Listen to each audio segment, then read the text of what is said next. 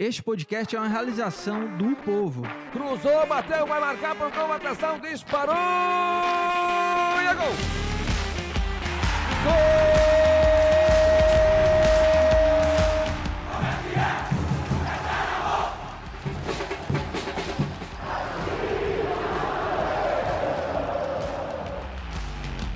Fala rapaziada, é hora de podcast, o podcast do torcedor cearense.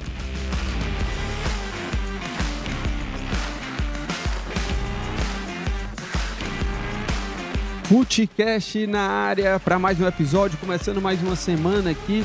Thiago Minhoca e eu, Lucas Mota, para a gente debater muito aí sobre o que aconteceu no fim de semana. E Thiago Minhoca, eu lembro que na segunda passada eu falava assim, olha, quem sabe a gente na segunda que vem, que é no caso hoje, né, é, a gente esteja falando sobre dois grandes resultados de Ceará e de Fortaleza. Fortaleza cumpriu muito bem, arrisca uh, surpreendendo até, venceu o Cruzeiro lá fora de casa, depois o Atlético Mineiro no Castelão seis pontos pós-data FIFA e o Ceará com uma atuação decepcionante lá contra o Sampaio fora de casa. Eu acho até que o empate foi saiu com lucro, assim, pelo que foi a partida. O Ceará teve chance também de vencer, claro, mas assim, pelo todo, pelo todo, depois de 15 dias, a expectativa, pelo que o Barroca tinha falado pré, né, antes da data FIFA, que ele iria arrumar o time, que o time apresentaria um futebol mais consistente. Diante de tudo isso, eu não vejo outra palavra que não seja decepção. Foi realmente uma atuação decepcionante. Depois de 15 dias, o Ceará estava lá com os mesmos problemas, a mesma atuação é, fraca e ainda não conseguiu vencer o Sampaio Correia. A gente vai analisar aqui ao longo do programa as consequências dessas rodadas né, na Série A e no fim de semana também, tanto na Série A para o Fortaleza quanto para o Ceará na Série B. Como é que você tá? Tudo o tranquilo, Thiago? vezes aí foi pressão? Não, eu falei do, da Pô. Série A do Fortaleza Sim. e da Série B do Ceará. Pode ser que eu esteja um pouco menos sonolento. Acabei é, de acordar você, tá... você acordou que hora? Você sabe que acordei há um minuto atrás. Aí foi? Tava... Ah, entendi. Hoje, hoje estou dormindo ainda e eu não estou sabendo. Então pode ser que eu esteja aqui só você começa piloto, a embalar lá para as 11h30, né? Não, segunda eu não embalo, não. Não, né? Eu, tipo, quando eu volto para casa. Você embala na cama. Tiro um leve cochilo após o almoço, aí. Você dá esse cochilo? Ah, você, eu preciso. Você na segunda eu preciso. Não, eu, cara, é, quando eu trabalhava no meu trabalho anterior, antes de vir para cá, eu tinha que sempre ali depois do almoço tirar 20 minutos para fazer aquele galho. Entendi. Eu, se, eu, se eu tirar, eu. Tu vai direto. Não, é. Eu acordo pior, entendeu? Sensação nada, pior. Nossa, é. Hoje eu acordei. Zumbi, pô. Hoje eu acordei seis e meia da manhã, sete horas da manhã eu tava indo ao supermercado. Não, você é animado. No sol, né? É Mas é isso, Thiago Mioca. Olha, é, é... Olha, minha nossa, viu? Eu tô aqui lembrando aqui de alguns lances do, do jogo de. Vamos do começar pelo Fortaleza? É, vamos começar pelo Fortaleza. começa no clima mais. É, e a gente vai... pra gente abrir aqui sobre o nosso papo, a gente vai começar a primeira parte do programa sobre Fortaleza, depois a gente entra no assunto Ceará. E aí, para a gente começar, Thiago, o que eu gostaria de abordar logo com você, a tabela. É, em termos de consequência na tabela, Fortaleza fez alta, 3 viu? pontos de 14, foi para 20. Eu tô pegando as duas rodadas, tá? Do, do, Cruzeiro no meio de semana e no fim de semana a vitória contra o Atlético Mineiro. Fortaleza foi a 20 pontos. Logo após a vitória contra o Atlético, o Fortaleza até entrou no G5, né? Na parcial da rodada, mas com os resultados depois, Fortaleza terminou a, a, essa rodada da 12 rodada da Série A em oitavo lugar. Ganhou duas posições, né? Do, em relação ao que começou é. no fim de semana. Era Ganhou duas posições, está em oitavo colocado. Ah, 20 era, décimo, é, era décimo. É, tem ali ó, um, um, pelotão com um pessoal com 20 pontos. O Internacional, que é o sexto, com 20 pontos. O Bragantino com 20. Ganhou mais um, né? O Bragantino. É, venceu o, o Goiás, né? É, quem mais? E o Fortaleza com 20 pontos.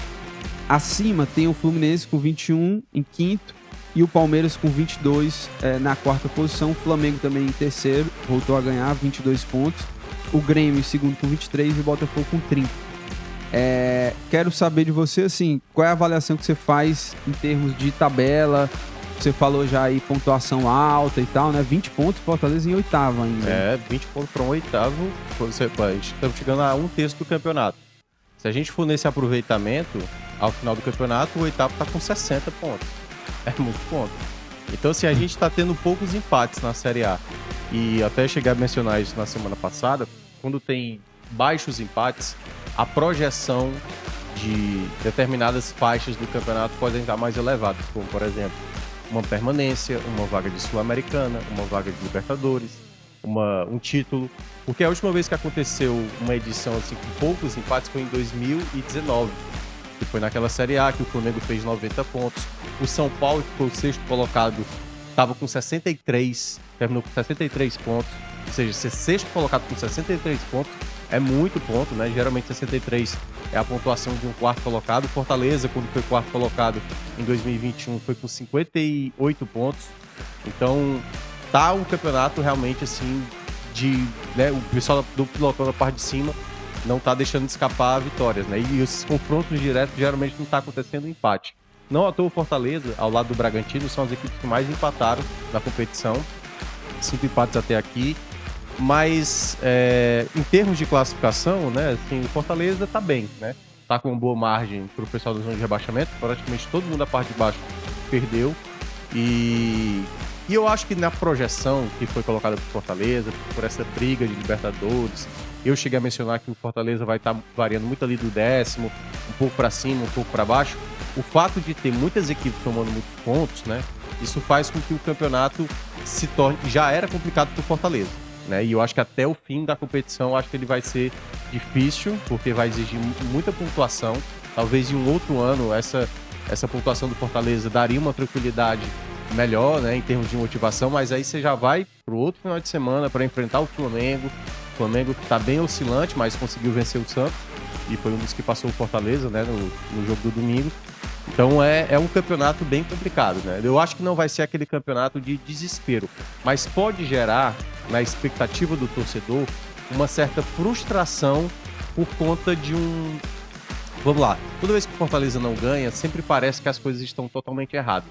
Né? Então, uma coisa que se vê muito recorrente, uma, da, uma das alegações depois da vitória sobre o Atlético Mineiro, Fortaleza venceu por 2 a 0 aí teve uma hora lá que o Voivoda colocou o Guilherme e o time tomou um gol. E aí muita gente já usando assim, pô, só foi colocar o Guilherme como se o Guilherme fosse o culpado do time ter tomado gol, assim, sabe? Já tem algumas coisas meio que já marcadas, assim, por parte da torcida, não é toda ela, que sempre já usa como uma justificativa fácil. Por exemplo, Sim. o Tinga. O Tinga fez uma partida muito boa muito contra boa. a equipe do Atlético Mineiro. Não fez uma partida ruim como vinha jogando as outras vezes. Ele foi fundamental. Não só pelo gol, né? Não só pelo gol. Porque o que foi a tônica da partida? Foi uma partida abaixo, certo? Eu até cheguei a citar na rádio que das partidas que o Fortaleza fez em casa, para mim foi a pior atuação. A pior atuação, não foi o pior resultado, até porque teve um empate contra a Bahia, empate contra o São Paulo, um empate contra o Inter, mas em termos de atuação, o Fortaleza não foi aquela equipe predominante. Aí o pessoal pode até falar, pô, meu, mas foi contra o Atlético Mineiro. Mas até mesmo contra adversários mais complicados, contra o próprio Palmeiras aqui na Copa do Brasil, contra o, contra o Fluminense, naquele jogo que o Fortaleza, para mim, foi a melhor atuação 4 a 2 Jogos fora de casa, em que o Fortaleza chegou com mais é, construção, sabe? Com mais consciência. Na partida de sábado, claro, deu para ver que tanto o Fortaleza quanto o Atlético Mineiro fizeram partidas abaixo. Porque o jogo começa com, acho que com menos de 5 minutos, foi a, a, melhor chance do Atlético Mineiro em termos de possibilidade real. O Tinga evita ali, ele faz um bloqueio na hora da finalização do Atlético Mineiro e logo depois, basicamente assim, boa parte do primeiro tempo, o Fortaleza pouco chegava ao ataque, pouco chegava ao ataque, mas até dá para entender, se a gente for comparar com o jogo do Cruzeiro, que foi no meio de semana, que o Fortaleza tentou mais se proteger, Nesse jogo especificamente, o Fortaleza fez a mesma estratégia, só que o Atlético Mineiro era um time que finalizava mais. E ele finalizou muito de fora da área. qualidade também. Porque foram assim, foram 18 finalizações do Atlético Mineiro nos 90 minutos. Só que 14 foi de fora da área, o que é bom para o sistema defensivo do Fortaleza, que para mim vem sendo um ponto importante, principalmente porque não contava para mim com o melhor zagueiro do Brito, elenco, né? que era o Brito. É, antes até da gente entrar nessa parte tática do, do jogo em si, né? Principalmente esse último contra o Atlético Mineiro, Deixa eu só ainda falar aqui sobre, sobre a tabela. Eu abri aqui, viu, meu? É, porque o, o Fortaleza, essa campanha do Fortaleza de agora, ela já é, a, é o segundo melhor início. É. é você até trouxe. Por mais né, que ganhou do Flamengo também, porque o, o, em 2021 é, não, era uma sequência eu, de vitórias. Eu abri aqui, ó, na comparação com 2021, que é o melhor início, né?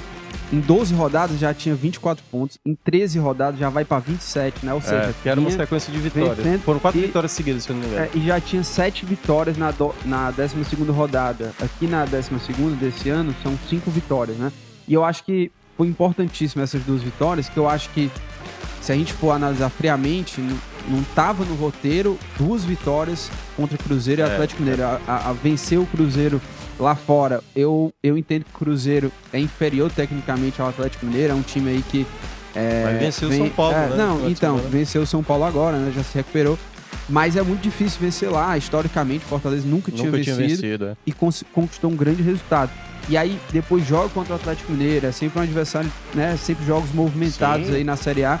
E você consegue vencer seis o, pontos. O Voivoda nunca tinha e, vencido aqui o Atlético Mineiro. É, e vai para um jogo contra o Flamengo também, outro adversário super difícil lá no é. Rio de Janeiro, com essa, essa gordura boa aí que construiu nesses dois jogos aí pós-data FIFA. Tem esse jogo no meio de semana contra o Palestino, que a gente imagina, né? Vamos lá, né? Tomara que o Voivoda escale uma, uma equipe alternativa mesmo e deixe, preserve esses jogadores lá para o jogo contra o Flamengo. Então, dito isso, Thiago Minhoca, dessa, desses números aí, compara, e nessa comparação também com o ano passado, vou dar uma passada aqui rápida no chat, porque tem muita gente aqui. O Dudu disse o seguinte: Dudu Damasceno, torcedor do Fortaleza, lá do canal Bora Leão, menos de 10 minutos de atraso. Olha aí, a gente tá de parabéns hoje, Lu. Eu, eu, vou até dar uma salva de palmas aqui, viu? É, o Thiago Medeiros dizendo aqui, bom dia, Moto e Minhoca. O que mais surpreende essa semana? As duas vitórias do Fortaleza contra o Cruzeiro Atlético Mineiro, um empate e a inoperância ofensiva do Ceará. É, um, é uma boa discussão, né? É, a gente já estava falando aqui, né, sobre Mas isso, é, dessas duas vitórias. Ceará, né? É, não, sem dúvida Porque, assim, nenhuma. Fortaleza hoje, no cenário nacional mesmo, é considerado, eu cheguei a falar isso antes do jogo do Atlético Mineiro lá na rádio. Fortaleza hoje é um time capaz de vencer qualquer adversário dentro de casa não quer dizer que ele vá ganhar, mas ele tem condições de ganhar de um Palmeiras, de um Fluminense, Sim. Como ele ganhou recentemente, ganhou do Atlético Mineiro. Os melhores elencos do Brasil, o Fortaleza, ele é capaz, certo? Ele é capaz, assim, de não ser uma partida, Lucas, muitas vezes de tipo, caramba, para enfrentar esse Palmeiras vai ter que todo mundo atrás torcer para uns três ataques e tentar converter uma dessas jogadas. Não, o Fortaleza ele consegue já ter o respeito dos adversários, né? O próprio Filipão, o Filipão, antes mesmo do jogo, ainda lá em Belo Horizonte, chegou a mencionar, esse, o Voivoda é um treinador que faz um belo trabalho, Fortaleza vai ser um jogo muito complicado, e foi um jogo complicado, né? Porque foi a tônica um pouco da partida, apesar de ser uma partida tecnicamente inferior, assim, em termos de qualidade técnica. O Ricardo Mascarenhas lembra aqui que na UFMG, a Universidade Federal de Minas Gerais, o Departamento de Matemática, sempre faz estatísticas fala o seguinte: agora o Fortaleza tem 40,9% de ir para a Libertadores.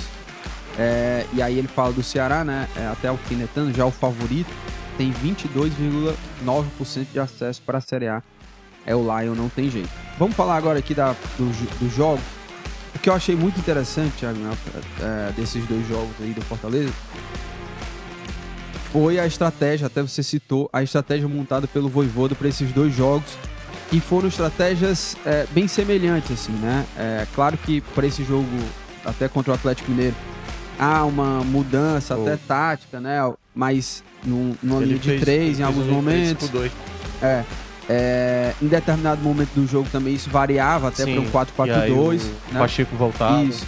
E, e, eu acho que isso é muito interessante, esses dois pontos. Primeiro, a estratégia, que eu acho que o Voivoda encontrou aí, e eu quero saber de você se você acha que o Voivoda encontrou o ponto doce, assim, em termos de estratégia, do, do estilo de jogo do Fortaleza jogar. Eu lembro que você falava até assim, algumas semanas, né, que em alguns momentos o Fortaleza poderia Sim. adotar uma estratégia mais reativa Como de contra-ataque. ano passado, é, a recuperação, né? Então, essa estratégia deu muito certo contra o Cruzeiro, contra o Atlético Mineiro. A, a, as duas estratégias foram muito claras. Um time que espera um pouco mais, tem paciência. Eu acho que foi isso que foi muito interessante. Porque o Fortaleza não se afobou em nenhum momento. Que há momentos da, partida que você. O jogo fica aquela, aquele jogo mais morno. Nem o, o adversário te agride demais.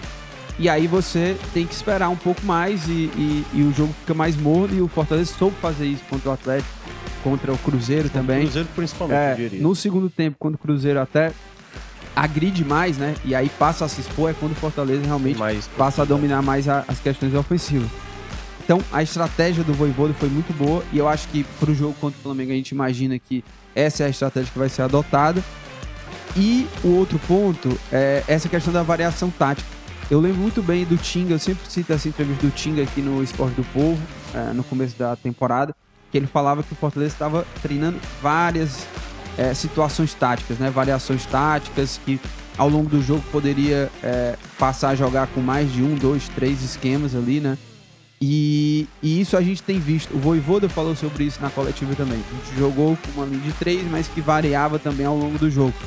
E isso é muito importante também porque é, ao longo da própria partida você pode ir modificando sua forma de jogo e, claro, envolvendo o seu adversário. E isso está muito bem treinado no Fortaleza. Eu acho que isso é um mérito do Voivoda e que ele soube aproveitar muito bem essa, essa data FIFA para ajustar o time, encaixar essa, essa, esse formato de jogo também. E isso a gente viu o resultado aí em campo. Né? É, eu, eu gostei mais do jogo contra o Cruzeiro do que do jogo do Atlético. Né? Volto a falar, não estou comparando o que é o Cruzeiro Mas será que time... também não tem a ver com o adversário? Qualidade não, eu acho que tem a ver também com um pouco as, as peças que ele escolheu de um jogo para o outro. Eu sei que a torcida não gosta muito. Não tá mas gostando. foram poucas mudanças. Né? Não, é. Mas assim, a torcida não tá gostando muito do Guilherme, por tudo que ele fez. Eu acho que o Guilherme jogou mal contra o Cruzeiro, mas foi muito mais nas tomadas de decisões do que propriamente na questão tática. Quando ele vem para esse jogo do Atlético e ele faz o 3-5-2, tendo Galhardo e Luceiro na frente, e, e é curioso, né? Porque aquela coisa, vida de comentarista, às vezes, é você fazer um comentário no meio da transmissão e aí alguém vai lá e te cala, né? Que foi o caso do Lucero no jogo contra o Cruzeiro. Eu não gostei da entrada do Lucero, até cheguei a citar na semana passada no Esporte do Povo. O que você gosta do não. Guilherme é a, é a marcação não, dele? É a movimentação, é a movimentação dele. Porque perceba, muitas vezes não é você tendo quando teve essa troca no jogo passado, quando entra o Lucero, eu até te falei, o Fortaleza vai perder em velocidade, mas ele vai ganhar em qualidade. Tanto que um jogador que conseguiu compensar essa falta de velocidade do jogo do Cruzeiro foi a entrada do Caleb. O Caleb foi o jogador que mais conseguiu dar jogadas de contra-ataque. Muitas jogadas passaram contra, pelo, contra o Cruzeiro. Contra o Cruzeiro. No jogo contra o Atlético Mineiro, ele não teve o Caleb. Era Poquetino, era o Pikachu, né? Era o Pikachu na direita, o Pacheco na esquerda, os alas. Aí tinha o Poquetino, juntamente ali com Hércules e Caio. E mais à frente, Luceiro e Galhardo. Tanto que foi no jogo passado contra o Cruzeiro, o Galhardo conseguiu se movimentar melhor. Ele, essa movimentação de ele sair da área para acionar o Caleb no contra-ataque, até mesmo contra o Cruzeiro, Guilherme, contra o Cruzeiro. Você acha que tem a ver também com o esquema, já que. É... Pode ser, pode ser. Assim, mas... No, contra o Cruzeiro foi um 4-4-2 é. clássico e o, e o Galhardo tinha essa liberdade maior para receber essa bola no meio, por exemplo, ser é. até um meio atacante. Aí, aí, a, o que eu imagino que possa ter acontecido é quando o, o Benevenuto, foi né, o substituto do Brits, geralmente joga em linha de 4, ele tem mais dificuldade. Não à toa a gente viu ele cair de rendimento.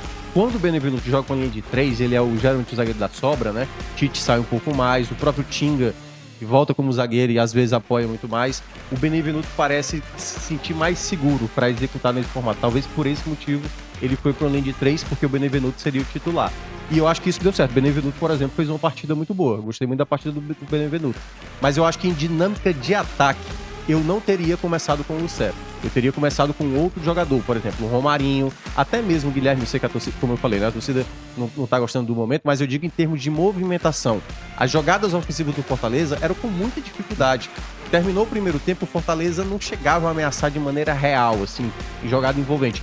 Só que o Atlético Mineiro do outro lado também não estava tão bem. Só que o que esse pouco que o Atlético Mineiro estava fazendo já gerava um certo susto, né? Muito chute fora da área. Em algum momento ali podia sair um chute do Ruto muito perigoso, que era o principal nome do Atlético Mineiro. E quando volta para o segundo tempo, o jogo não mudou de tônica. Tanto que quando você olha os dois gols do Fortaleza, claro, tem um mérito do Fortaleza, mas no primeiro, né, o Galhardo com essa qualidade e o, e o, o próprio Fortaleza, o Voivoda percebeu que os lados era um, um bom local para atacar, porque o Atlético Mineiro tem problema os lados.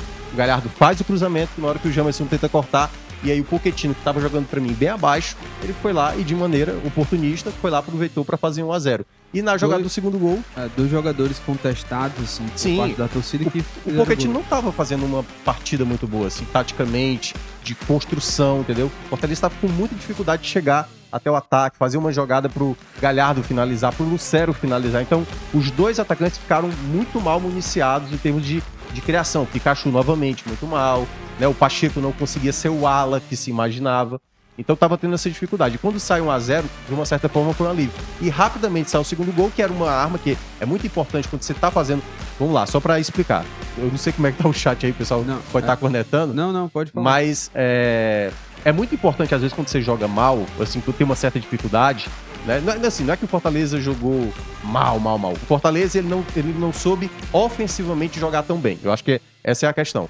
E quando sai a, a, o segundo uma jogada de bola parada, que também é uma arma muito importante, foi muito importante o Fortaleza fazer aquele gol para dar uma tranquilidade. Tanto que depois do 2 a 0 o Fortaleza conseguiu ser um pouco mais harmônico dentro de campo. Caleb de novo entrou. Tanto é que teve a expulsão né, do, do Saravia, uma jogada que ele partia ali para fazer o terceiro. Então, faltou, eu acho que essa peça de mais movimentação. Por isso que se discute muito essa questão do Caleb ser um titular. O Caleb pode ser essa peça do banco para entrar e resolver a partida, mas eu acho que ele não pode abrir mão de um jogador eu, de melhor dinâmica de movimentação do setor ofensivo. Eu o, até destacar aqui o Zenobio, ele diz, bom dia, concordo com o Minhoca, o Luceiro e Galhardo deixam um time mais lento e é, ele fala para um compensar. É, é para um contexto que o Fortaleza já tá na vantagem, por exemplo, o que eu citei do, do, que o pessoal pegou no meu pé. Pô, o Minhoca queimou a língua aí depois que falou que o Lucero entrou mal contra o Cruzeiro. E depois o, o Lucero passou a jogar bem. Mas, porque quando você sabe... tem a vantagem do placar, ficou Não, mais sim, confortável. Mas sabe o que eu acho também, viu? É, eu acho que faz um pouco parte da estratégia de jogo do Voivoda, pensando nos 90 minutos. De você é, ter um time mais lento, no caso que ele entrou com um time mais lento no jogo contra o Atlético Mineiro, é, e você cadenciar mais o jogo, você cansar mais o adversário também, é, do que acelerar mais o jogo logo no começo da partida, assim, né, num, num primeiro tempo, porque eu também eu, eu vejo assim que não é que não dá, não dê para jogar juntos esses, esses caras todos, mas eu entendo que um time que entra em campo com o Pochettino, com o Luceiro fazendo uma dupla com o Galhardo, é, tendo como Pikachu, única válvula de escape, vamos dizer assim, um cara mais velocista sendo o Pikachu no uhum. time, seu time tá mais lento, é. Né? É, é, uma equipe mais lenta. Contra o Cruzeiro. time do Cruzeiro até, é, eu, o que, que eu imaginei quando ele colocou o Guilherme ao lado do, do Galhardo, né? É que o Guilherme seria, e ele jogou por dentro até, Uhum. Num, numa possibilidade de contra-ataque ali na, no primeiro tempo, né? Mesmo que o Fortaleza tivesse um jogo mais lento, porque entrou também com o Pochettino, né? Entrou com o Pikachu do outro lado, mas tinha o Guilherme por dentro, seria para ligar um contra-ataque, né? Mais rápido. É... E aí, eu... É, é isso que às vezes eu... Por isso que eu prefiro, por exemplo, um Caleb, às vezes, no lugar do, do Pochettino, né? Porque equilibra mais essa questão do, de ter um é, time mais é, leve. É a movimentação, perceba. Se você olha o jogo do Cruzeiro e o jogo do Atlético, as chances de contra-ataque é um jogador atacando o espaço, um jogador mais leve. O Lucero, por exemplo, não tem muito essa característica.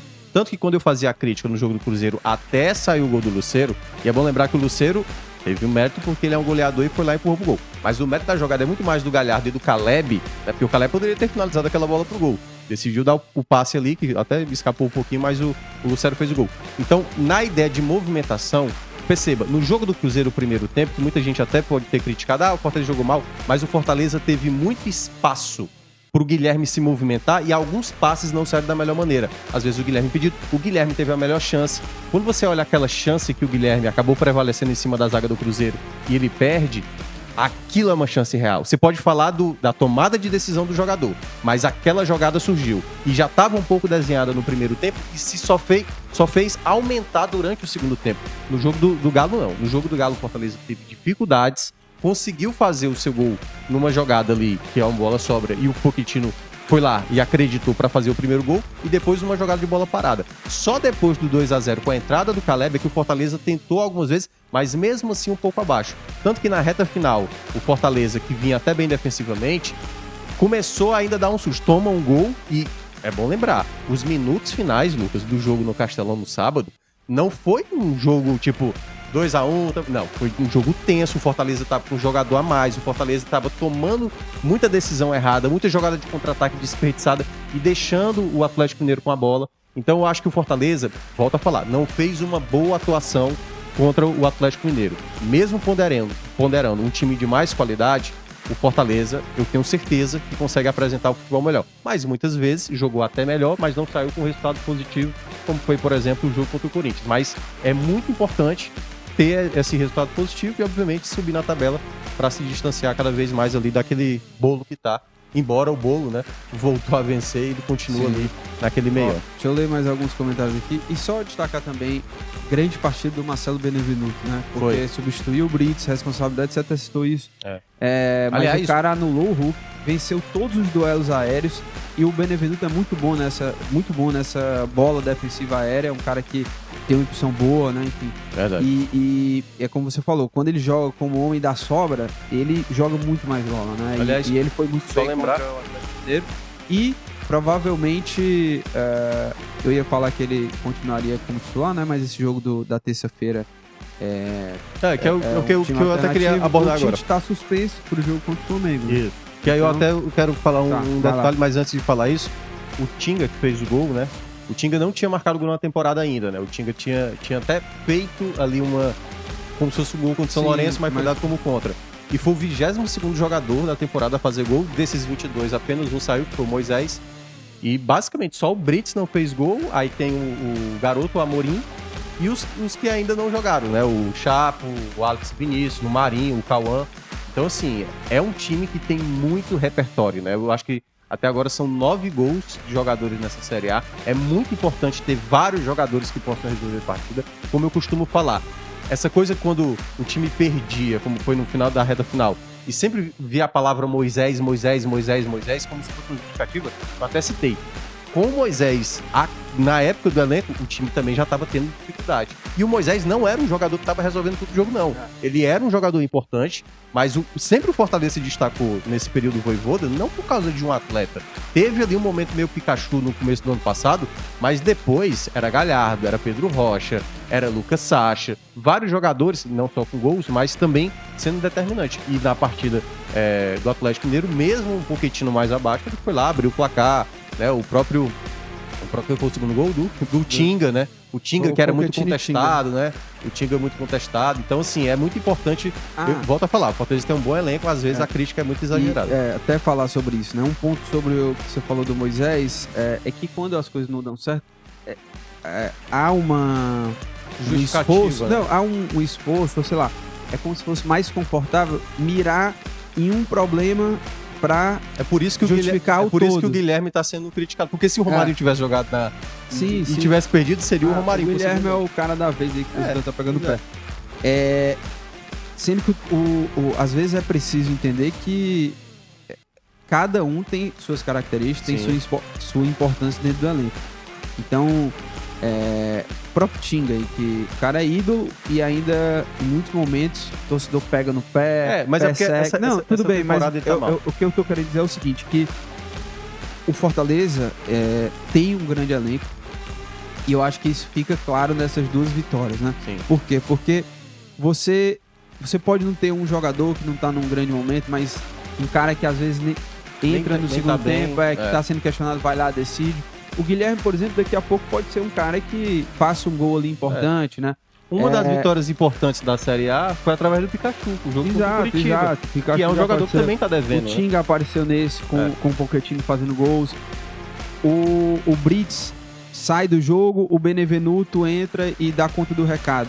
E aí, o Benevenuto é um jogador ruim? Não, o cara vinha num momento não tão Sim. bom assim, mas ele segue importante. Isso tudo faz parte do trabalho do Voivoda de deixar esses caras confiantes, treinar, fazer os ajustes necessários para colocar Romero, em campo. E aí, que é, falou? O Romero também, que em outro momento a, também a já apareceu. pegando já. muito no pé. Então, eu acho que o Fortaleza e o torcedor tem que entender isso. O, o Fortaleza tem um, um elenco robusto para é. aguentar a temporada inteira. É claro que nem todo jogo as coisas vão sair como Sim. se imagina, nem, to, nem é, o Caio, sempre... jogador muito bom e é, já fez partidas péssimas. Né? Nem todo jogo o Galhardo vai ser o grande destaque isso, do jogo, ele pode oscilar. Mas o torcedor tem que entender e tem que confiar também no, na comissão, o trabalho do Voivoda, que é super respaldado.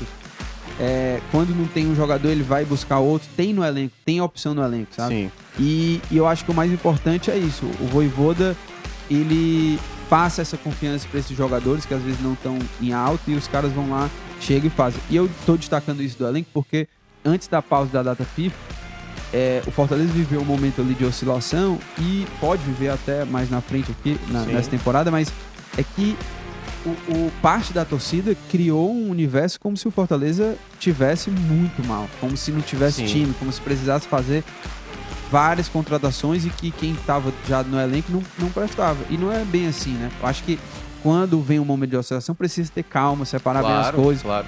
É a mesma coisa do Tinga. É, o, o Tinga é um jogador importante, vinha oscilando, mas é um cara importante ali dentro do elenco. E o Voivoda acredita muito no Tinga. E, é. enfim, né? Eu, é, eu, o, o Tinga muito, conseguiu eu... dar uma resposta positiva, claro que vinha devendo. Eu gosto muito de pegar o exemplo do Guilherme, recentemente, que a torcida está mais irritada com ele. Ele, ele tá pagando um preço não por ser o Guilherme, é porque antes tinha o Moisés, entendeu? Aí você percebe, é claro, não tem como você imaginar se por acaso vai sair o Mbappé do PSG, tá saindo o Messi, pode sair o Neymar. É óbvio que o PSG vai tentar contratar e não vai chegar os jogadores da mesma prateleira, do mesmo nível de qualidade. É óbvio, o Guilherme ele, ele não tem a, a mesma qualidade que o, o Moisés tinha, mas ao mesmo tempo ele não é um jogador tão, sabe assim, ah, por que, que esse Guilherme tá aí? Devolve pro Grêmio, não sei o quê. Cara, não é dessa maneira. O Guilherme é um jogador que tem boa finalização, mas fez tomadas de decisões erradas no jogo do Cruzeiro. E, eu, e aí, muitas vezes, quando ele tá com a bola, deu pra ver isso no jogo, a torcida fica impaciente, sabe? Porque ele já tá ficando com essa imagem de ser o dela. Ele sempre teve essa característica. O próprio Moisés, ele era um jogador que segurava demais a bola, segurava. Só que ele tinha uma característica de drible melhor, mas muitas vezes ele perdia e fazia muita raiva ao torcedor. Então é importante entender que o, o elenco do Fortaleza não é esse desespero, e aí já fazendo a transição para o jogo que vai ser amanhã, é, do jogo do Palestino, eu acho que para esse jogo, já que o Tite está suspenso e não vai enfrentar o Flamengo, é uma boa oportunidade para o Voivoda testar o Bernardo Chapa. Assim, não é para gerar aquela não, ah, por que, que o Bernardo Chapa não joga? Pode até ser que ele escolha o Sebades, que é outro também que a torcida pega muito no pé e tudo mais, às vezes eu acho que até exagera, mas é, é uma oportunidade para ele sentir, sabe, ali um, pô, um jogo vai ser difícil, o palestino vai querer ganhar a todo custo. Então eu vejo uma possibilidade do Bernardo Chapo é, é, jogar para esse jogo, até para ganhar um pouco mais de minutagem. É um jogo onde não tem uma consequência direta, porque se o Fortaleza perder, o Fortaleza ainda vai ser, ser primeiro, ainda vai decidir em casa nas oitavas de final. Prioriza o Exato, eu acho que é, um, é uma oportunidade. É um jogo onde você pode observar certas situações, entendeu? É, assim, do, do, que você. De repente o, o próprio Guilherme que vem mal. Sim, né? O Romarinho que já tá um tempo pra jogar. Então, assim, eu acho que tem um espaço aí pro Voivoda. O Galhardo chegou a falar Dudu. isso, né? É, assim, o, o Galhardo chegou a falar. A gente vai tentar vencer para tentar ter a melhor campanha. Tudo bem, mas também não precisa também criar desse jogo uma urgência, uma necessidade, entendeu? Aquela coisa, eu preferi muitas vezes que o Fortaleza nem vencesse o jogo, ah. tipo, empatasse o jogo e para vencer o Flamengo. Sabe o que, eu gostaria de ver nesse jogo? É, já que a, a, pauta, vamos dizer assim, é priorizar o jogo do Flamengo e jogar com um time alternativo contra o Palestino, que a vida já está totalmente resolvida. Eu gostaria de ver nesse esquema aí, nesse 4-4-2 clássico, o, que o Pochettino contra o Cruzeiro ele jogou aberto lá pela esquerda. Eu gostaria de ver o Crispim ali, sabe? Poderia ser Porque o, o Crispim ele é um meia que tem características semelhantes ao do Pochettino. E eu gostaria de ver ele jogando mais adiantado ali, né? Dar essa, dar essa possibilidade para ele jogar. Mas. Até porque, depois do jogo do Flamengo no final de semana, já vai ser o último jogo onde os jogadores do atual elenco, hoje do elenco, né, que estão é, regularizados, vão poder atuar. A partir do jogo do Atlético Paranaense, ou seja, após o jogo do Flamengo, já vai poder usar o Marinho, já vai poder usar o Cauã, né? É. Se o Fortaleza anunciar. O, o, último jogo é contra o Gonzalo Escobar, possivelmente, também deve ser anunciado. Já pode ser uma peça utilizável. Já tá por aqui, né? É, então assim, é, a partir do jogo do Atlético Paranaense, já vai ter mais concorrência. Por exemplo, o Crispim, é, que já vai ter o Gonzalo Escobar chegando, né? Vai, já vai estar revezando ali com o Bruno Pacheco. Já é interessante ver se ele não pode atuar como um jogador do lado esquerdo, já que vai ter o Marinho pela direita tenta ver um jogador pela esquerda, apesar de ele não ser um jogador tão agudo, é um jogador mais de construção, né? Ele até volta mais para a linha dos volantes, é uma possibilidade também. Então eu vejo também com bons olhos essa, essa possibilidade que o Voivoda possa experimentar. É, só para fechar, no jogo contra o Flamengo, sem o Tite, é, como que você montaria esse time, pensando até em termos de esquema, Claro, né? Se também ninguém se lesionar daqui pra lá. É, eu acredito que ele vai fazer o, Três. o básico. Não, acho que ele talvez vai fazer linha de 4. Mas com o Benevenuto? Com o Benevenuto, só que o Brits caindo mais pelo lado esquerdo, né? Eu acho que é isso. Que eu... Ou então pode fazer a linha de 3, só que o Brits é, Tinga juntamente com o Benevenuto. E aí colocando ali o Pacheco, né? Vai ser um é, jogo, apesar a, do Flamengo. A escalação é a mesma, assim, né? Tem esse esquema que ele pode variar, mas eu acho também que deve ir essa linha de 4 com ou de 3, né? É. Enfim, dependendo do esquema, mas Tinga, Benevenuto, Brits, Pacheco, é, Hércules e Caio Alexandre, é, Pochettino Pikachu e, e aí Galhardo e Luceiro. Eu não, eu não sei se ele vai de novo com o Luceiro ou se ele vai pensar em alguma alternativa, sabe? Eu, é. eu tô em dúvida. Não, como foi fora de casa, como é fora de casa, talvez a gente possa imaginar um jogo mais. uma escalação mais próxima do jogo do Cruzeiro do que do jogo contra é. o Atlético imaginando é. em termos de, de características. Mas quem sabe também é. se o Romarinho se destacar nesse jogo contra o Palestino. Porque se tem uma coisa onde, onde o Flamengo dá a possibilidade. O sistema defensivo do Flamengo é uma tragédia. É, é uma tragédia. É, é, um, é, um, ataque muito poderoso, vai estar jogando em casa, Maracanã lotado, sempre um jogo complicado. Mas a, o sistema defensivo do Flamengo, assim, para jogador que gosta de atacar o espaço, é maravilhoso. Né? Então é muito importante. Por exemplo, esse jogo da terça-feira, é enrolar o Galhardo no plástico bolha. Deixa nem pisar no sabe, chão. Sabe o que deixa em dúvida se o Fortaleza vai entrar com um time alternativo, assim?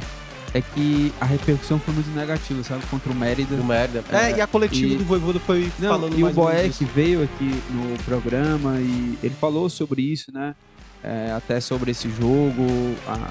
porque acabou que deu uma repercussão muito negativa para um jogo que não era tão importante, mas a forma como o Fortaleza jogou, porque Acho que o Voivoda não errou em colocar um time Sim. alternativo, mas a forma como é, o time, o time jogou, displicente. e o entendimento de tudo isso, é. a, a, a, torcida também houve uma crítica muito grande e por não, é, a imprensa também, é. óbvio, porque o time simplesmente é, poderia ter vencido com tranquilidade, aí tem o pênalti do Romero, é, tudo perceba, trouxe por mais, negatividade. Por mais que o Fortaleza perca pro Palestino, e tipo assim, não, tudo bem, é, já estava classificado e tudo mais, mas você leva uma derrota para um jogo contra o Flamengo, Sim. porque o jogo do Mérida, para o jogo do Botafogo, né, foi o, o fator que agravou, Sim, é. juntamente com a derrota do Botafogo. Pega já duas. Exatamente, derrota, entendeu? Duas derrotas. É, o um empate em casa pro Bahia. Então, quando foi somando, gerou um problema. Por isso que pro Fortaleza é fazer o jogo. É aquela coisa, se o Fortaleza pudesse cochichar no, no ouvido do, do Palestino e dizer vamos empatar esse jogo, tu classifica e eu, e eu não perco o jogo, beleza. Mas tudo vai depender ali das escolhas. Mas eu acho que o Fortaleza também não pode fazer nesse jogo, sabe assim, ah, tô empatando um a um, preciso ganhar esse jogo, vai lá, Galhardo. Eu acho que é pra segurar alguns atletas. Também acho. É porque o jogo do Flamengo eu acho que é mais importante. Olha só, Thiago. Agora vamos falar sobre o Ceará. Inclusive já tem muitas mensagens aqui de torcedores do Ceará. O pessoal falando do Barroca, né? Barroca vai e fica. Querem que tá o Barroca risco. já vá embora. o torcedor aqui já quer que o Barroca vá embora. Agora, vamos lá, deixa eu abrir aqui as tabelas pra gente começar analisando as tabelas, tá, Thiago Minhoca? Olha só. Manteve pessoal, a diferença, né? De é, ma pontos, manteve a diferença. E do pessoal da parte de cima, vamos lá.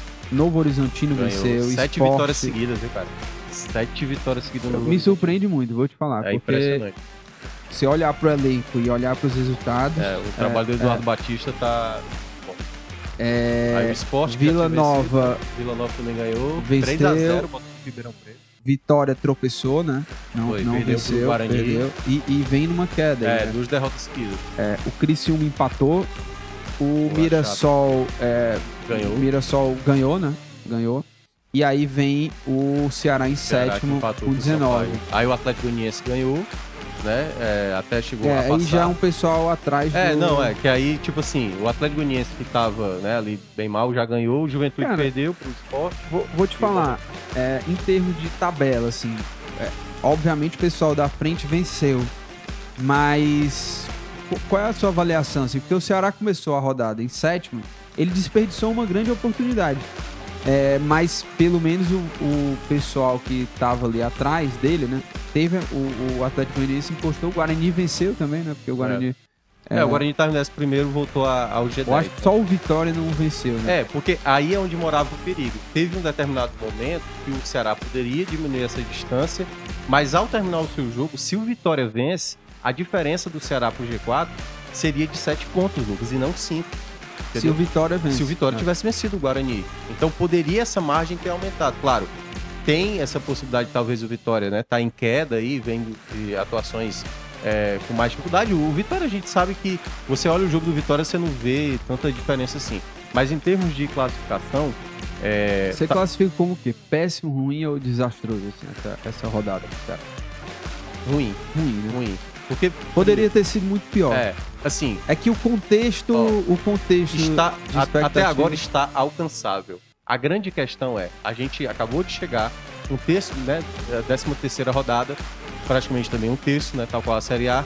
E nessa questão de um terço do campeonato, o Ceará está a cinco pontos do G4, estranha, entendeu?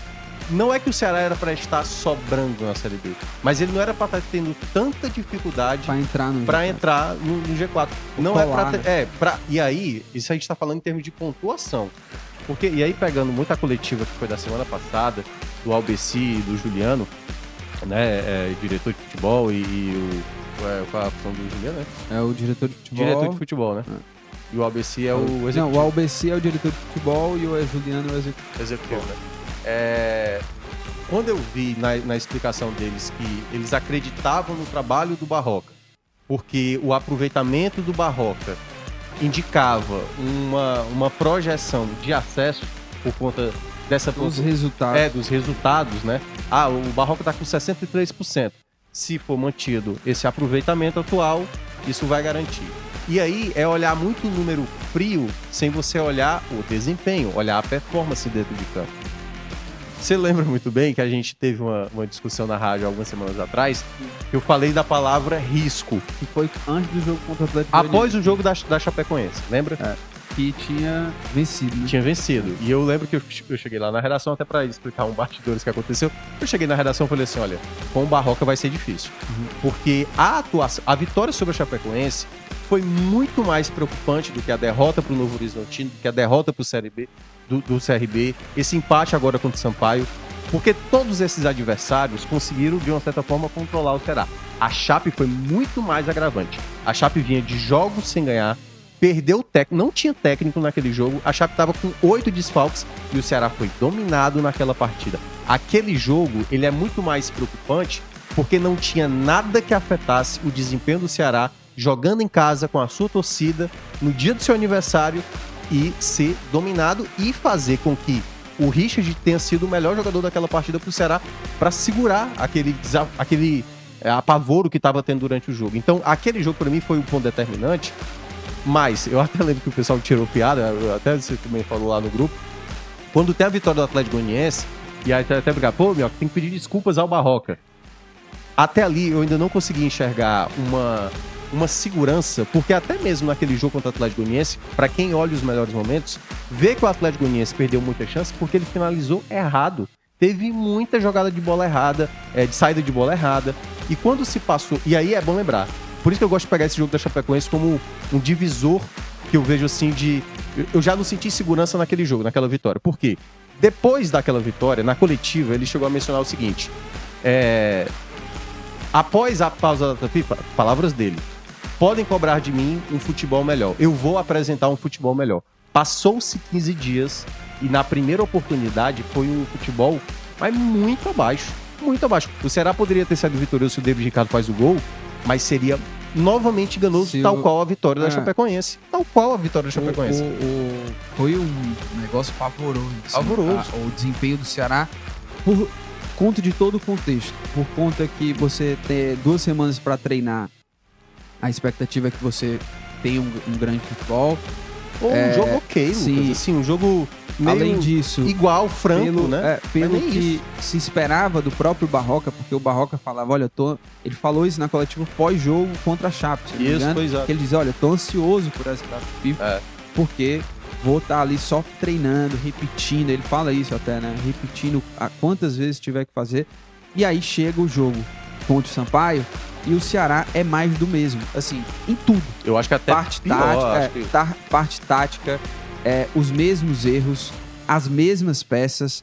Lembra que você até falou. Não é nem as mesmas é... peças, porque assim, o Barcelos não estava lá. Não, né? não. Tô falando assim, a, as ideia. Mesmas peças. Por que, que eu falo as mesmas peças? Porque as únicas mudanças que ele fez foram as mudanças forçadas. Forçada, Lembra que a gente falou? Suspensão, Kaique antes, jogou. Ele vai fazer algum tipo de mudança ou ele vai só fazer mudança forçada? Porque ele, ele coloca o Bruno Ferreira porque o Richard não estava bem. É. Ele coloca o David Ricardo porque o Barcelo não estava é. disponível. O, Nem o Varley jogou porque o Kaique estava Varley também.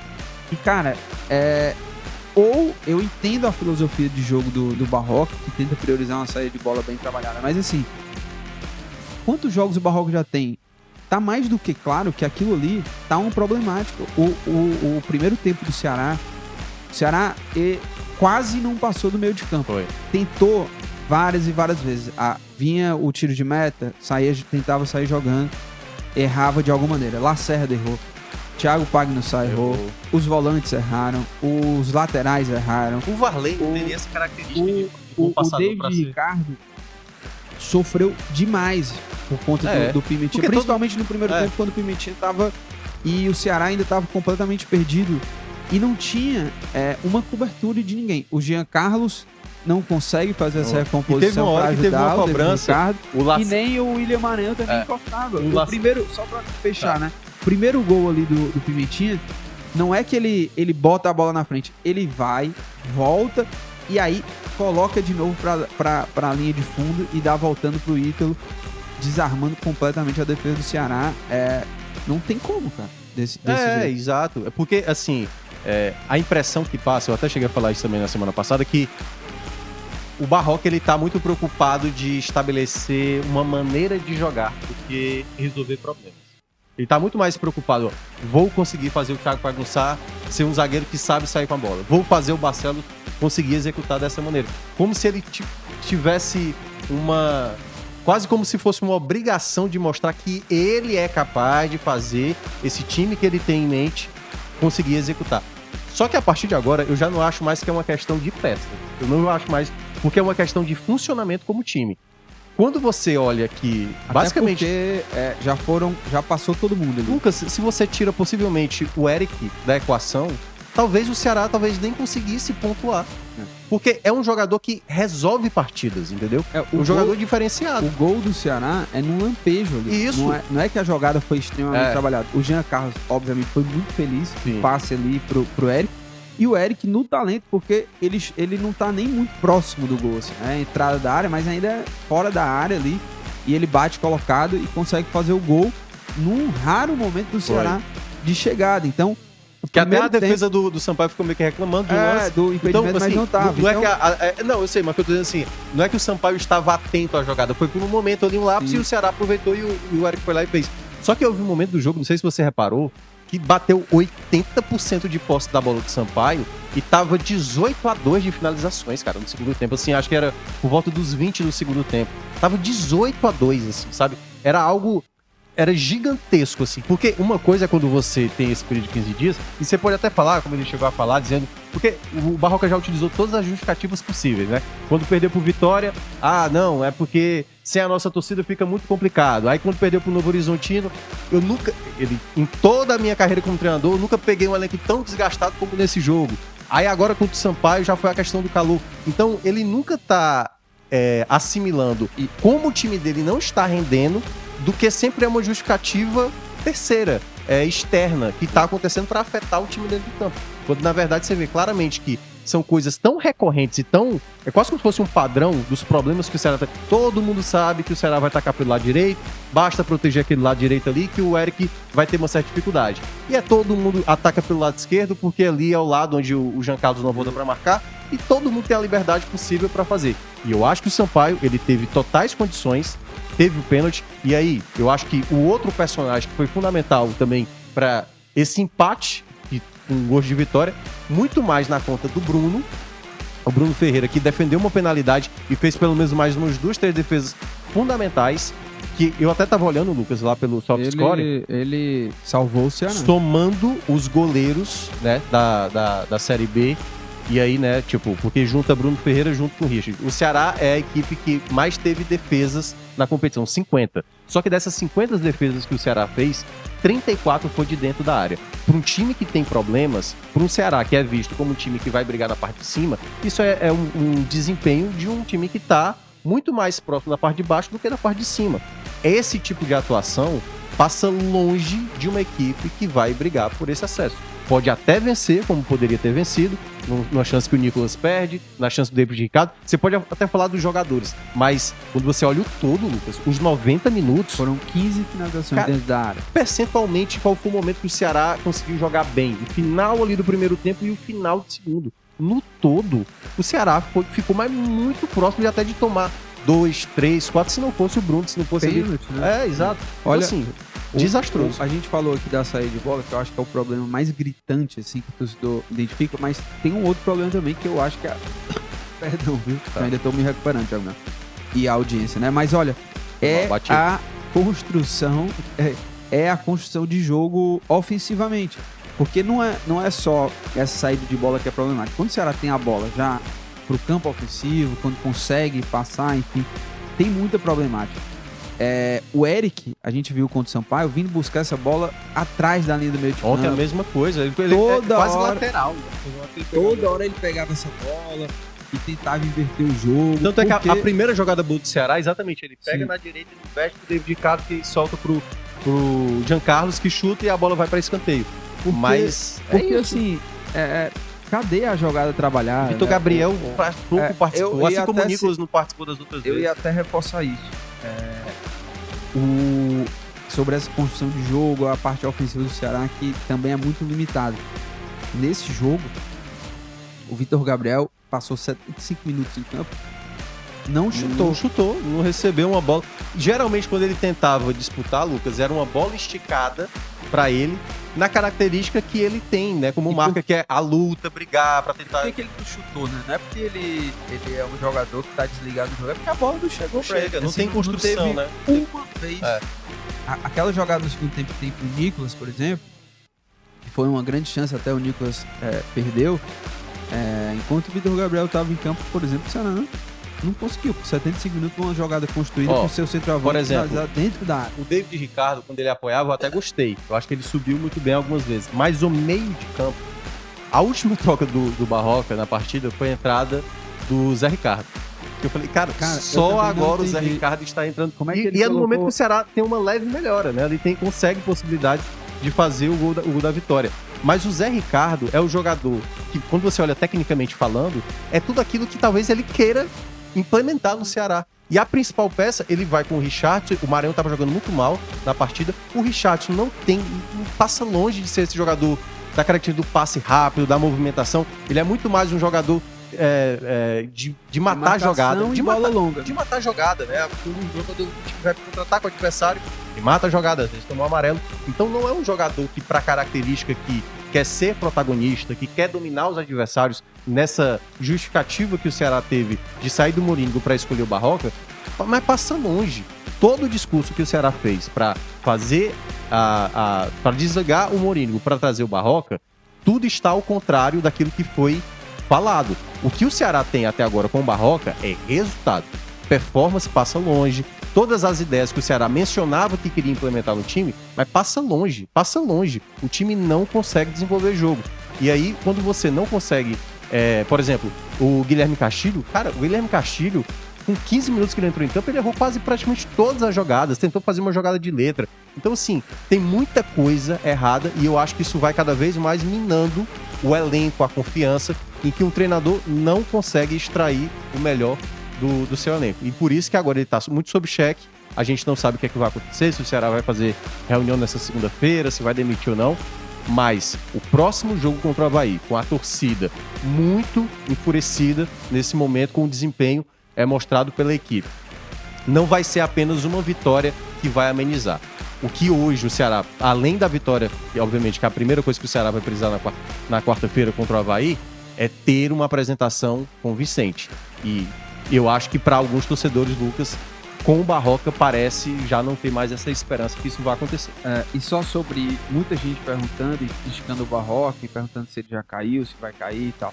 É, o Horácio Neto, que é setorista aqui é, da Rádio Povo CBN, Cobra o Ceará, falou que ontem houve reunião é, por conta do, do, resultado, foi, enfim, uma reunião de avaliação sobre o trabalho do Eduardo Barroca mas até o momento, o Barroca segue no cargo, né? Segue no cargo mas com aquele é, asterisco, asterisco, vamos dizer assim, de ameaçado. Tá ameaçado no cargo agora.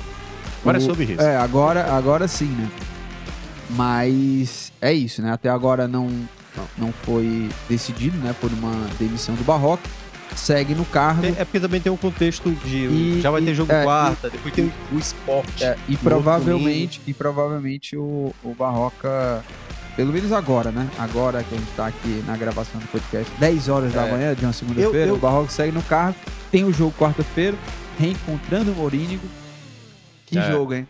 Já pensou? Se o Morínigo é o cara que, ainda, que, que vai ainda... ser responsável por demitir. E ainda não venceu o Morínigo, é bom. É. Tem muita gente que já tá fazendo a, a matemática, tipo, o... vai vencer a primeira agora. E aí no fim de semana pega o esporte o do professor Henderson Moreira. É, que o esporte é um. E tá 100% jogando lá, né? O Ceará melhor vai... ataque do mundo. É, melhor ataque do mundo, melhor do que o Manchester City. É. é mas, Lucas, eu diria que. É, que aí eu, eu não gosto de fazer essa pergunta. Aliás, eu nem gosto de responder também essa pergunta, mas eu vou te fazer essa pergunta. É, o fato do Barroca estar tá pressionado, e se a diretoria, obviamente, né, vai dar esse jogo aí contra o Havaí. Você não acha que isso é uma situação também muito. É...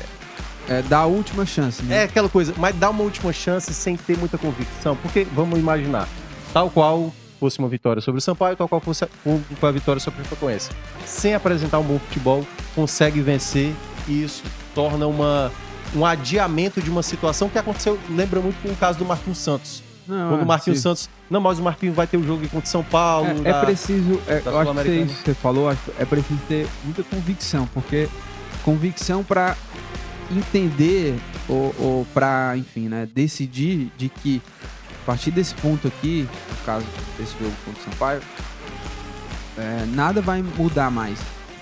É, o Barroca não, não tem mais para onde evoluir, porque ele não, ele não abre mão de algumas convicções que não estão dando certo, por exemplo, a saída de bola, a construção de jogo que está muito ruim, que também passa pelo funcionamento da equipe, mas passa também por algumas peças.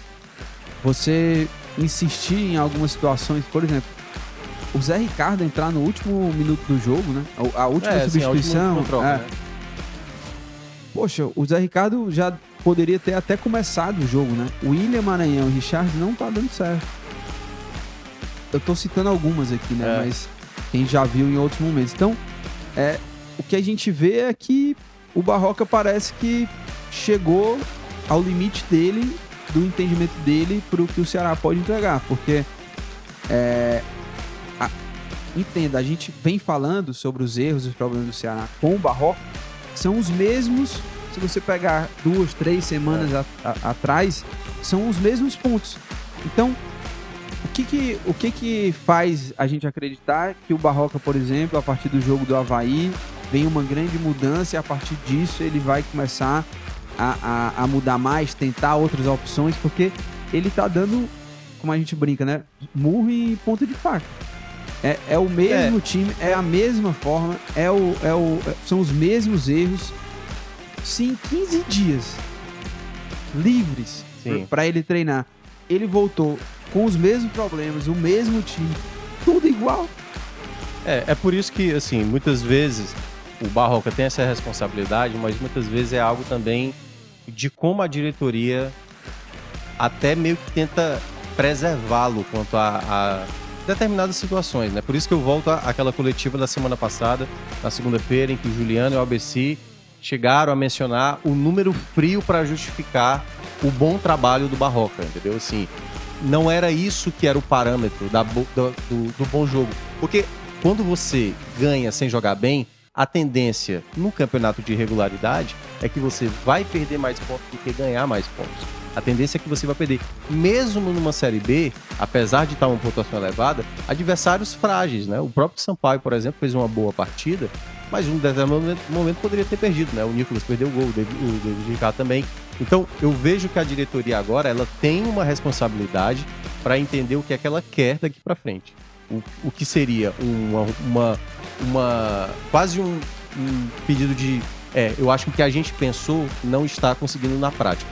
Porque aquilo que foi pensado, o Ceará protagonista, o Ceará, o Ceará precisa subir, o Ceará precisa ter um time é, confiável. O Ceará não é uma equipe confiável. O Ceará é uma equipe que às vezes é muito é, agredida, né? Eu falei que os goleiros do Ceará são os que mais defendem dessa Série B, ao lado do ABC, que é o lanterna do campeonato. Então, se isso está acontecendo de maneira sistemática, mas o time não. Isso mostra que o time não está no caminho para um acesso. Ele pode até garantir esse acesso, porque eu acho que o elenco do Ceará tem, às vezes, uma qualidade que consegue mascarar um desempenho, né, assim, com mais fragilidade. E isso eu acho que vai competir muito a, parte da, da, do futebol, o próprio presidente João Paulo, para observar até que ponto vale, sabe? Insistir numa ideia, insistir numa filosofia em que apenas os resultados estão dando uma leve impressão de que o caminho está indo no caminho certo. Eu, eu tenho muita desconfiança de que esse nível de futebol que o Ceará tem apresentado vai ser suficiente para subir. Pode até subir, mas eu acho que vai ser assim de um nível é, ma mais propício a não subir do que, do que subir, porque está bem abaixo na minha avaliação. É, o Frank Cacheiro Viajante brincando aqui, dizendo que o Barrocão é seleção. O comandante falou que o baixo rendimento foi por conta do calor. Aqui no frio polar de Fortaleza, né? é, é, eu, assim, justificava, porque Castelão, que lá é Castelão também, é. lá em São Luís, né? Castelão aqui em Fortaleza é o estádio mais quente do Brasil, é. assim. É, é, fizeram um, sei lá o que, uma, tem uma arquitetura lá que, meu amigo, calor fica preso ali dentro da arena e é um, enfim, um calor insuportável e Como o Barroca diz, né? falando. Porra, o calor é pros dois, né? É. Não é pra um só. Não é que só. Ele, ele, ele chegou ele a falar. Tá comandando o Havaí, não. Tu viu que ele disse? Porque o Bruno. Falando o Bruno, de calor pro. O Bruno. Pro, ele falou que o Bruno perdeu 4 quilos e ficou deitado depois do jogo, assim. Eu falei, peraí, pô. É o goleiro, entendeu? Se ele falasse isso de um volante, tipo, parece que ele quer justificar que é como se o, o Bruno Ferreira tiver. Foi um dos Sim, melhores. 15 pô. dias o time Foi um dos melhores jogar. Por exemplo, o Chay, que eu tenho gostado. O Chay jogou mal.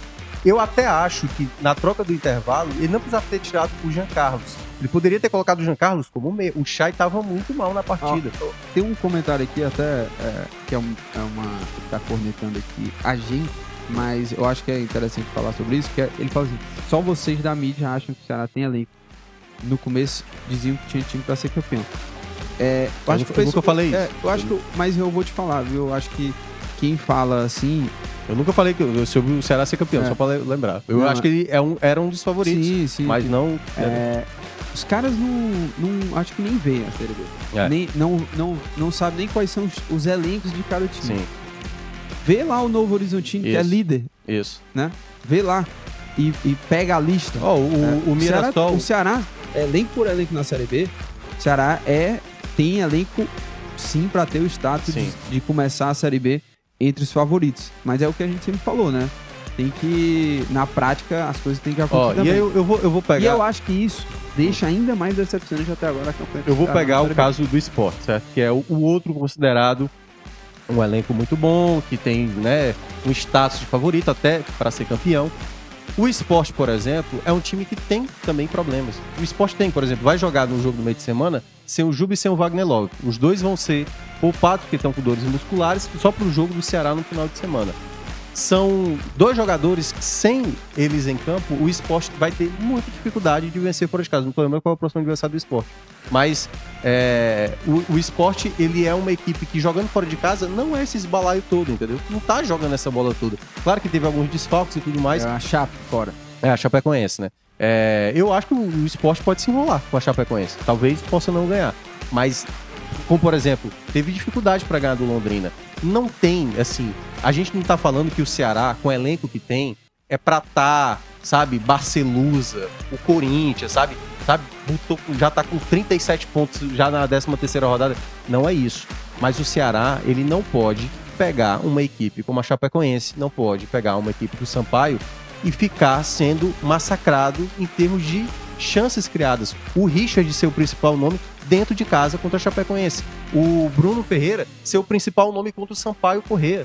Entendeu? Contra um adversário que tem suas fragilidades. Não é que o Ceará tá fazendo um jogo. Porque se o Ceará tivesse feito um jogo de igual para igual com, o Sampaio, dá para entender. O Sampaio jogando lá é complicado. Mas o Ceará, quando chegar ali nos 20 do segundo tempo, tá 80% de posse da bola contra 20 do Ceará tá 18 a 2 em finalizações, meu amigo, isso é uma equipe que passa longe, passa longe.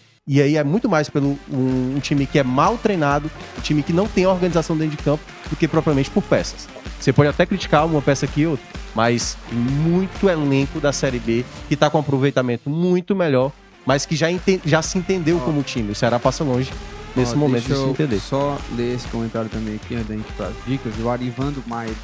O pior do Barroca é que ele tem medo de ganhar. Faltando 15 minutos, o Eric não pegava na bola, ele tem medo de tirar e colocar o Pedrinho para puxar os contra-ataques. Vai que dá certo como ele, como ele ficava. É... Você acha, hein, que eu, eu, eu, acho, eu sinto às vezes que ele também. Obviamente o Eric é o principal jogador do Ceará, mas tem hora que o Eric. É, o segundo tá, tempo do Eric tá, foi ruim, não tem mais nada é. acrescentado no jogo pô, bota um cara novo, bota é. lá pra correria, já que teve um momento, teve um momento que eu falei assim, o Chay já tava mal, né? Ele não tinha tirado o Chay no, no, intervalo, ele tirou o, o Jean Carlos. E aí, ele, quando ele coloca o Janderson, eu até falei assim: olha, eu acho que para esse momento eu daria mais liberdade pro, pro Eric jogar centralizado mesmo, colocaria o Pedrinho, que entrou bem no jogo contra o CRB, e você vai ter a velocidade. O Sampaio não está se lançando todo pro ataque, bota mais um jogador de velocidade. Né? O Eric tem bom passe. Então, é isso. O Ceará, ele, ele não tem alternativa. E a troca dele é protocolar. Por exemplo, quando o Nicolas estava na beira do gramado, todo mundo sabia que quem saiu, o Vitor Gabriel, que merecia de fato sair, não estava jogando bem. Mas é isso, são trocas protocolares. A única mudança que ele fez em termos de característica para mudar, tirar o Giancarlo para colocar o Janderson. O... E é meio óbvio isso, é esperar. O... Pro jogo contra o Havaí, né? E até mesmo pensando pro jogo do esporte, assim, você como você. Quais mudanças, enfim, como é que você acha que poderia ser um, uma boa formatação para o Ceará? Tem a volta do Kaique, provavelmente o William Formiga deve ficar disponível, que ele estava na transição, né? É. Até ficou essa dúvida se ele ia para esse jogo ou não. É complicado, hein? A sua, a sua cara é de. É difícil. É porque, hein? na verdade, assim, quando você me pergunta isso, é o que eu faria e o que é que vai acontecer. Não, não, mas o que, que você faria? O que, que você faria, assim? Uma, da, uma das coisas que eu acho que você faria aí era voltar a ter dois pontos, né? Que você não tá sim, gostando do jantar. É, no jogo do Criciúma, que foi uma das melhores partidas sob o comando do Barroca, eu já tinha alertado sobre isso. O, o Jean Carlos tá dando mais preenchimento no meio de campo? Tá. Mas não tem jogado pelo lado esquerdo. O Ceará só tem jogado pelo lado direito. Então eu colocaria o jogador. mais um é. problema na lateral é. Exato, exato. Eu queria muito ver mais o Pulga tendo oportunidade. E aí é que tá. O time às vezes não tem essa agressividade muitas vezes. É um time bem descoordenado. Então, tudo passa não só por conta das peças a escolher. Vamos lá, eu vou citar aqui as peças que eu faria, mas tem muito mais a ver com a coordenação dentro de campo. Quando o time está com a bola. Você acha que o Ceará abrisse mão de um jogo propositivo, passasse a jogar num jogo mais reativo? Mas não foi isso que ele fez contra o Sampaio. Mas não consegue não, nem ele, se defender. Ele, ele, foi porque ele não conseguia sair, pô. Lucas. Ele, eu acho que ele não foi pro jogo para jogar no contra-ataque, porque ele não conseguia sair. Mas o jogo. Ceará, ele não consegue recuperar a bola. O principal jogador que tem essa característica, se a gente fosse olhar dos 11 ali, é o Richard, que o Richard é um jogador que faz muito mais falta do que recupera a bola. Então o Ceará ele não consegue. Então muitas vezes quando o adversário. Por isso que muitas vezes a Chape vem aqui e faz o jogo que faz, porque o Ceará não consegue roubar a bola. A, a, o próprio CRB vem aqui e, e tem muita liberdade. É curioso, assim, né? o Barroca tem essa ideia de ah, ser um técnico que propõe o jogo, mas utiliza dois volantes. O, os dois volantes dele são os volantes com, com menor potencial de sair Sabe de quantas finalizações, e não é a primeira vez que isso acontece no jogo do Ceará, ontem, quantas finalizações certas aconteceu? A do gol, que foi o gol do Eric. Não teve outra finalização em direção ao gol. E não é a primeira vez que isso acontece. Já aconteceu no jogo contra o Vitória, já aconteceu em outras partidas. O Barroca, ele não está conseguindo fazer o time ser agressivo. Mesmo tendo essa chance que o Ceará perdeu, o Nicolas perdeu uma chance que não deveria perder, e o próprio David Ricardo, mas Perceba, essa jogada é um desespero, é um abafa no final. É bola alçada na área. Tanto, um, um do um gol que quase saiu ia ser um gol contra do, do Sampaio correr, né? Mas tá a cabeçada do David Ricardo. Quase o jogador do Sampaio faria um gol contra. Sim, às vezes dep dependendo do, do eu... adversário. Então, assim, a, prime a primeira coisa que eu mudaria, o miolo ali dos volantes. Eu acho que para você ter uma qualidade de, de construção, de saída, de, do meio pro ataque. Ah, Zé Ricardo para mim seria a primeira coisa que eu faria de mudança. Zé Ricardo e mais alguém. É. Por exemplo, eu, eu Kaique, colocaria... eu esqueceria o Kaique de lateral direito. Para mim seria Kaique, juntamente com o Zé Ricardo, manteria o Varley na direita, traria o Léo Santos. Eu acho que as, os dois zagueiros É, tem muitos problemas, não sei se o Luiz Otávio vai ter condições, mas, mas eu colocaria é, o David Ricardo se o Formiga voltar. Se não, o David Ricardo continuaria na esquerda. E aí escolheria um dos zagueiros, talvez o Thiago Pagussá, talvez juntamente ali com. com... É, eu, eu acho que o Pagussá, assim, por merecimento, ele tem que ir pro banco. E, é mas eu entendo, mas eu, pro banco. É, mas eu entendo que realmente a zaga dá um problema. Eu escalaria o Léo Santos. Santos com David Ricardo se o David Ricardo não. Se não, tivesse se... um lateral esquerdo, é, né? É. Se não, aí ia ter é. que colocar o zagueiro ali é. ao lado do Léo Santos. E também iria com a dupla de volantes Zé Ricardo ou Kaique, ou Zé Ricardo ou Arthur Rezende. Colocaria dois, dois caras para sair jogando. E voltaria, tentaria fazer uma, um time com dois pontos, um, um, um jogo mais agudo, com mais profundidade pelos dois lados. E, o, pô, faz jogos e jogos que é a mesma formação, a mesma formação é. do meio para frente. É. Com essa, com o Jean Carlos e tal. Eu até em alguns jogos ali gostei dessa dinâmica, mas se tivesse um lateral esquerdo que apoiasse e o Ceará não tem, né? Porque é, a ideia é essa, né? O Jean é, Carlos é, mim, pro meio e apesar do Jean Carlos ter tido uma leve melhora nesse período, eu não acho que ele tem que jogar pelo lado esquerdo. Ou é ele ou o Chay jogando centralizado. O ele é. ou o Chay. E em alguns contextos você pode colocar o Castilho ali, certo? Mas para mim, Chay e Jean Carlos disputam a mesma ah, vaga. E ainda tem o Castilho, né? Que pode jogar também como é. segundo volante. Não, é, mas o que eu tô dizendo assim, de todas as opções que o Ceará tem ali pro meio, eu não utilizaria nenhum dos meias, nem o Chay, nem o, o, o nem o, o Castilho, nenhum dos jogadores do meio jogaria aberto no time do Ceará hoje. Você tendo Pedrinho, Pulga, Janderson, Eric, você tem vários jogadores e a característica de jogar pro lado. Você só com um apenas, entendeu? Então é, eu acho é que isso. tem que Tiago, voltar. É, vamos lá, que vamos para as dicas aqui para a gente finalizar nossa, nosso programa. Hoje teve muito papo, muita informação. É, avisar o pessoal que da nossa audiência que acompanhou todo o programa, né? Compartilha aí pro, pro pessoal, manda, manda também para quem gosta do futebol cearense, torcedores do Ceará, do Fortaleza, espalha aí o podcast. E também, você que gosta de escutar no off, né? É, baixar os episódios, os nossos episódios ficam disponíveis também lá nas plataformas de podcast, Spotify, Cashbox, Apple Podcasts, etc. E toda segunda a gente faz a gravação ao vivo aqui no canal do Povo no YouTube, tá certo? Tiago Minhoca, é o seguinte, a minha dica, na verdade, porque eu não tenho assim uma, uma grande produção, assim, algo que eu amei, né? Asmei, né?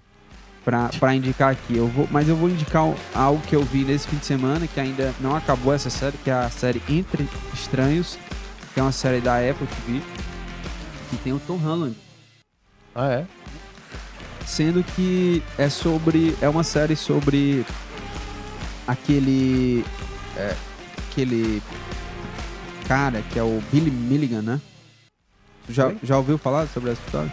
Não, sei não. Que é um, um cara que foi preso e que constataram que ele tinha 24 personalidades e ele foi ah, tipo solto, né? Fragmentado? É, mas é uma história real, né?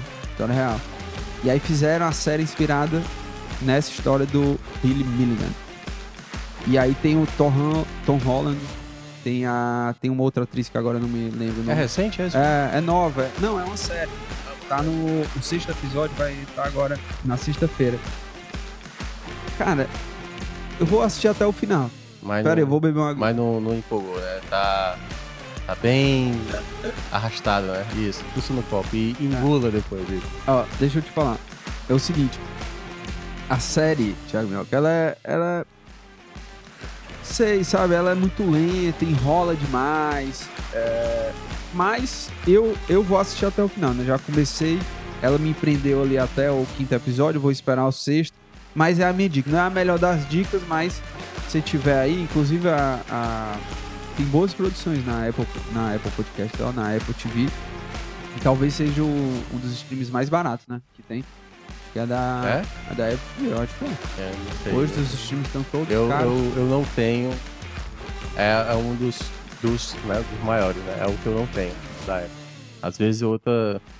Um amigo meu me empresta lá o, o, Inclusive, o viu, o Tom Holland, ele disse que ia tirar um período aí de descanso por conta desse personagem que ele fez. E aí, é isso que eu tô me perguntando, sabe? Porque. Não tá. Porque qual é o lance? Você imagina que ele vai fazer lá as personalidades, que nem o fragmentado, que é o James McAvoy. É. E não, simplesmente vai chegar o sexto episódio e ele até agora não mudou a personalidade dele. A gente vê ele, um cara meio tímido, sabe? Ele faz um personagem meio tímido, assim, que é da personalidade do personagem. Mas, poxa, é, é totalmente diferente realmente do Peter Parker, né? Mas eu ainda não entendi, cara, porque essa. É, ele disse que afetou muito ele, enfim, né? Eu não vi nada da semana passada pra cá, nada de novo, assim. Certo. Quer dizer, na verdade eu tô revendo Breaking Bad, né? Nossa. Terminei a primeira eu temporada. Porque, é porque, na verdade. Porque, na verdade, eu quero entrar no Better Call Saul. Como faz muito tempo que eu não, não vejo Breaking Bad, eu quero ver de novo Breaking Bad pra depois entrar no Better Call Saul, que eu ainda não comecei a assistir. E aí eu tô olhando aqui na Netflix, né? Opções aqui, por exemplo, tem muito filme que eu assisti que faz tempo que eu não assisto e são filmados. Então eu vou recomendar três filmes que para mim são um dos melhores que eu já assisti assim, em termos de atuação e tal, em termos de história. O primeiro é O Meu Pai, já assistiu, né? Isso, que é com o Anthony Hopkins. Ainda não. Ah, então tu tem que ver. É mesmo? Cara, tu tem que ver isso. Primeiro, a atuação do Anthony Hopkins é absurda. Mereceu, assim, justiça, de maneira justa, justa a, o Oscar, né? De melhor ator. Porque o cara fazer, na idade dele, um, um senhor, né? Que tá com problemas ali de Alzheimer, cara, é espetacular. A maneira, o olhar dele perdido é algo impressionante. E é um trabalho de montagem de filme espetacular. Meu pai, né? Meu pai, tá lá na Netflix. É muito bom esse filme, muito bom Meu esse filme. Fizeram a versão do meu filho, até com o Hugh Jackman. Eu tô desintoxicando da, da Netflix, tá? É, né? É. Mas enfim, ainda tem filme bom lá. Tá, vai. O segundo filme é Meu pai. Sangue Negro, que é dos irmãos Coen. Quero muito. Esse filme é muito bom. É... Cara, é uma. Tem reviravolta?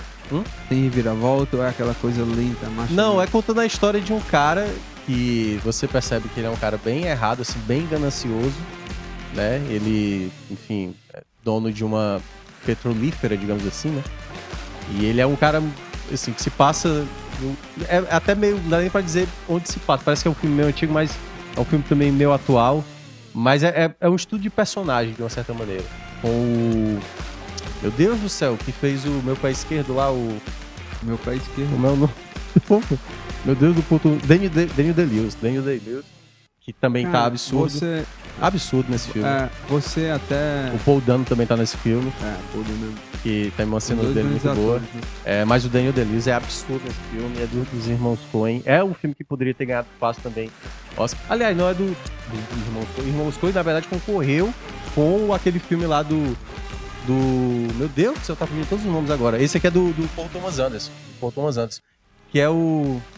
Do, do cara lá, pô, que mata com aquela negócio de pressão. O nome do filme é Onde os Pratos São TVs. Ah. É, da, é do, do mesmo ano. São dois filmaços, pra mim, os dois melhores filmes daquela, daquela temporada. Mas o Sangue Negro é absurdo. E o terceiro, para fechar, esse é um que eu gosto muito, e eu gosto sempre de linkar ele com outro filme, que é o Her, que é o Ela, do Spike Jones que é com o, o Rockin, né? O Rockin Fênix. É bom mesmo, não, Que tem muito a ver com essa app de, de, de chat GPT que uhum. fala sobre inteligência artificial, né? Todos que, esses. Que o cara se apaixona por uma inteligência, inteligência artificial. E ele aborda muito assim nos períodos atuais, então vale muito a pena assistir. É Ela, o nome em é, português, né? Que está traduzido, também está lá no Netflix. E ele tem uma certa semelhança, depois você pode acompanhar, assistiu é, Encontros e Desencontros, da Sofia Coppola.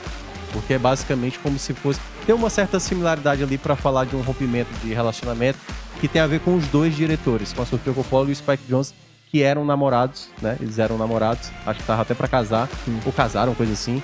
E aí tem um. No, no Encontros e Desencontros, apesar de ser um outro filme que aborda outra coisa, fala ali de um, de um relacionamento que está se desgastando. E curiosamente, anos depois, o Spike Jones fez como se fosse o que ele passou com o final de relacionamento dele e como ele é, traduziu aí nesse filme que ele faz, que é muito bom também, o Ela. E todos esses estão no Netflix. Netflix. Sangue Negro, Ela e Meu Pai. Boa. É isso, né? Então vamos embora, Thiago Minhoca. Daqui a pouco, inclusive, tem Esporte do Povo de segunda a sexta-feira, de 11 a meio-dia. Grazinho não vai trabalhar mais. Na terça-feira ele volta. Ah, amanhã. De 11 horas ao meio-dia, ao vivo na rádio, na TV e também no canal do Povo no YouTube. Grande abraço, valeu turma, até próxima segunda aqui no Footcast, tá?